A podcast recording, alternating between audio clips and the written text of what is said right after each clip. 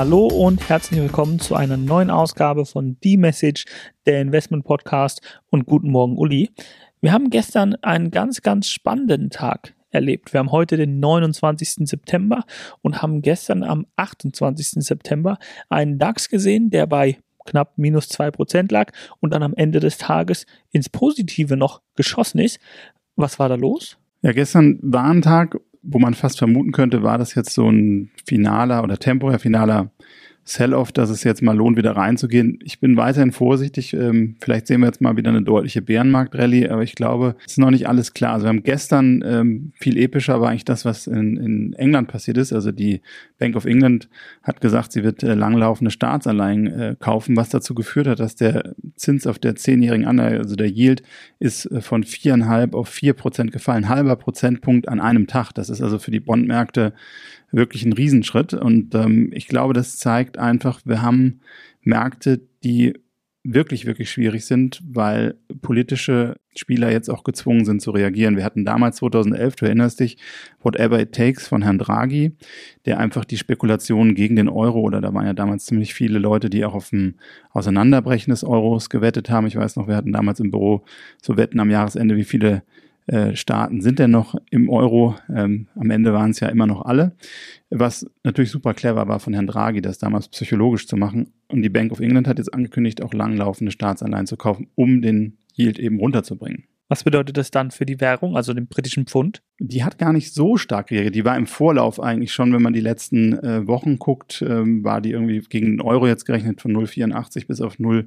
92 im Top hoch, äh, also deutlich schwächer geworden in kurzer Zeit. Ist jetzt auf die Meldung hin gar nicht mehr so. Wir sind jetzt bei irgendwie knapp 089, 0897 es hat nicht mehr so den Effekt gehabt. Aber ich glaube, ganz generell, das ist ein interessantes Thema, was du ansprichst, weil was wir insgesamt sehen, die Volatilität in den Währungen nimmt auch zu, was halt für Stress im System spricht. Wir haben Rohstoffwährungen, die gut äh, performt haben, zum Beispiel der brasilianische Real oder ähm, Australdollar, Kanada-Dollar waren auch okay, jetzt nicht so megamäßig, aber okay. Aber man sieht, dort tut sich was und ähm, Fragen, die ich mir stelle. Auf der anderen Seite hatten wir den japanischen Yen, der halt wirklich sehr, sehr schwach geworden ist. Und da stellt sich für mich auch die Frage, wir haben dieses Thema Inflation. Wir haben Zahlen von über 9 Prozent gehabt. Die ersten äh, Spezialisten oder Volkswirte gehen davon aus, dass wir sogar im vierten Quartal in Europa eine zweistellige Inflationsrate sehen könnten. Eben auch viel durch die Energiepreise beeinflusst. Die Frage ist für mich, oder eine Frage, die ich mir stelle im Portfolio, was ist mit Japan? Also wenn wir wirklich sagen, da die Inflation kommt dort auch höher,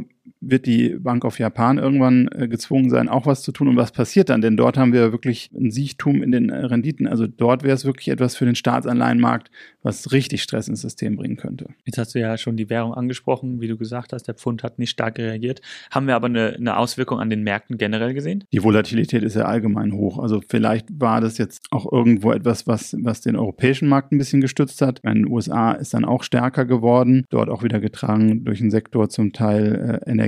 Insgesamt glaube ich für das Portfolio, was wir ja auch schon lange besprechen, dass man eher in diese Richtung Rohstoffe gehen musste, wenn man sich die Maslow-Pyramide äh, anschaut, nachdem die Tech-Werte maßlos enttäuscht haben, glaube ich, muss man einfach sehen, in den Basiswerten, also das, was man wirklich braucht. Und das spüren wir jetzt natürlich äh, an der Kälte. Äh, wenn die Heizung nicht an ist, dann wissen wir, was, was wir brauchen. Und ich glaube, das wäre auch weiterhin das Thema. Also im, ich würde mir fürs Portfolio anschauen, Ölservicefirmen oder Ausrüster, Firmen, die Energieeffizienz, Wärmepumpen, also alles, was mit dem Energiethema zu tun hat, alternative Energien, das sind Sachen, das ist ein Megatrend, der wird die nächsten Jahre meines Erachtens anhalten. Wir werden auf das günstige äh, Gas so schnell nicht zurückkommen. Ein anderer Punkt, der sich da anschließt, nochmal eine Überleitung zu den Währungen. Wir hatten ja immer, also viele fragen auch, was ist mit dem Dollar? Der Dollar ist jetzt ja super stark, also sind jetzt aktuell bei 0,965 gegenüber dem Euro. Wenn man sich die Kaufkraftparitäten anschaut oder letztens mit dem Volkswirt gesprochen, der sagte, der faire Wert Dollar, Euro liegt eigentlich eher so bei 1,30. Und das ist natürlich meilenweit entfernt. Die Frage ist, die USA hat hier den Vorteil, durch den starken Dollar importieren sie noch weniger Inflation, was wir in Euroland ja im Moment massiv haben, durch den schwachen Euro. Aber eine Frage, die sich stellt zum Thema Währung, geht es mit dem Dollar ewig so weiter? Also viele Portfolios, wir erinnern uns an das Gespräch mit Philipp Vorn dran, der gesagt hat, damals 8,5 Prozent sind kein Beinbruch.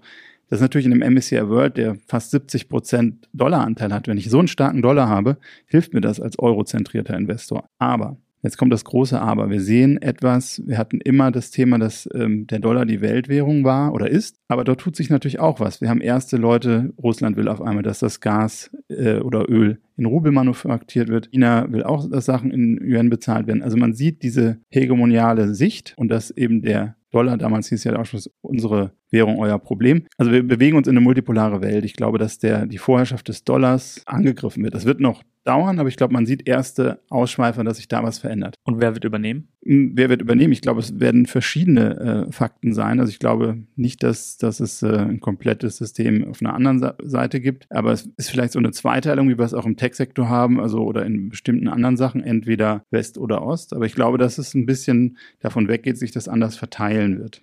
Ich komme nochmal auf das Kaufprogramm der Bank of England zurück, denn zusätzlich hat ja England nun auch Steuersenkung für Großverdiener von 45 auf 40 Prozent durchgeführt.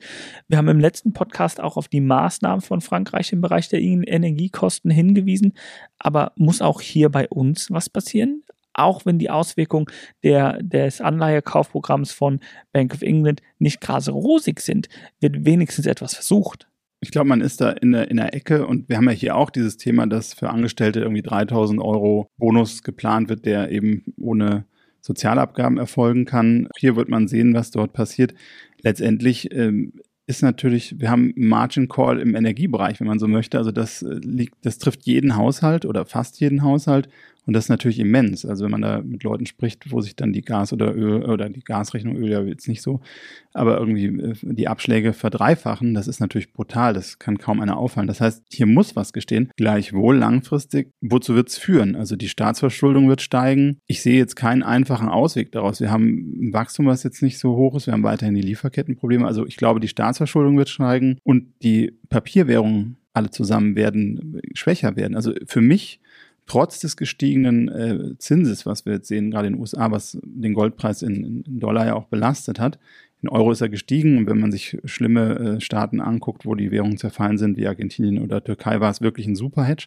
Deshalb, ich höre jetzt überall, ähm, Gold hat wieder nicht funktioniert in der Inflation. Ich glaube, aktuell ist wirklich ein interessanter Zeitpunkt, sich dem Thema nochmal zu widmen. Hier empfehle ich jedem Hörer auch nochmal bei Ronny Stöfferle in die Episode reinzuhören.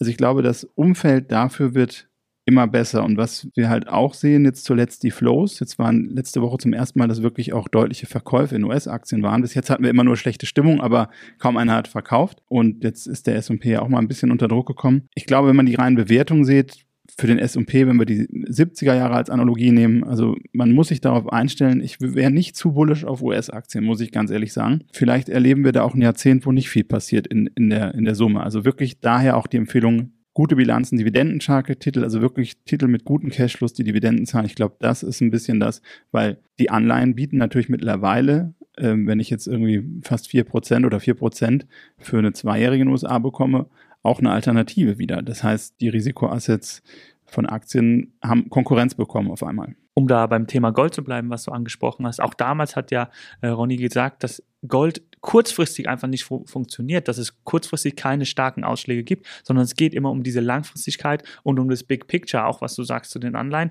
Ja, 4% sind super, langfristig, auch wenn aktuell die Inflation sehr hoch ist und die nicht ausgeglichen werden kann. Wie gesagt, ich bin ein klarer Verfechter, also in einem Portfolio 5 bis 10% Gold, auch wegen den Diversifikationseigenschaften, würde ich auf jeden Fall empfehlen. Und ähm, ich glaube, dass die Thematik so sein wird, dass alle Länder, so wie England, wie du gerade sagst, äh, irgendwas wird da aus dem Hut gezaubert werden und irgendwelche Programme, ob Steuersenkungen sind, ob es irgendwelche Zuschüsse sind oder vielleicht kommt man ja ähnlich wie in der Corona-Pandemie auch auf die Idee, dass man auf einmal irgendwelche Schecks verschickt, womit man die Heizgebühren zahlt. Keine Ahnung. Aber de facto wird wahrscheinlich immer mehr getan werden und am Ende des Tages, glaube ich, erodiert das die Kaufkraft. Dann lass uns doch jetzt auch zur Message kommen, denn ich habe das Gefühl, wenn wir uns in Krisenphasen bewegen, dann fehlt dieses Big Picture und es geht nur noch darum, kurzfristig Scheiße, was mache ich jetzt? Wie muss ich agieren, anstatt das große Picture zu sehen und zu sehen, okay, wo geht es langfristig hin? Ja, man sollte jetzt auch nicht komplett in Panik verfallen, das stimmt schon. Also man sollte sein Portfolio solide aufstellen, diversifiziert.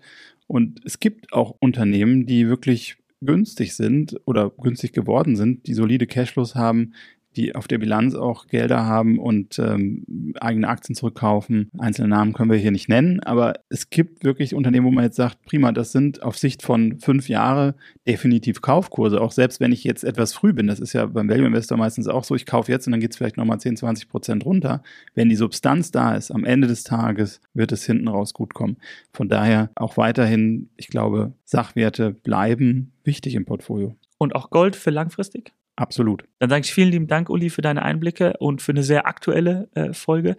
Vielen Dank, dass Sie zugeschaltet haben und bis zum nächsten Mal bei The Message, der Investment Podcast.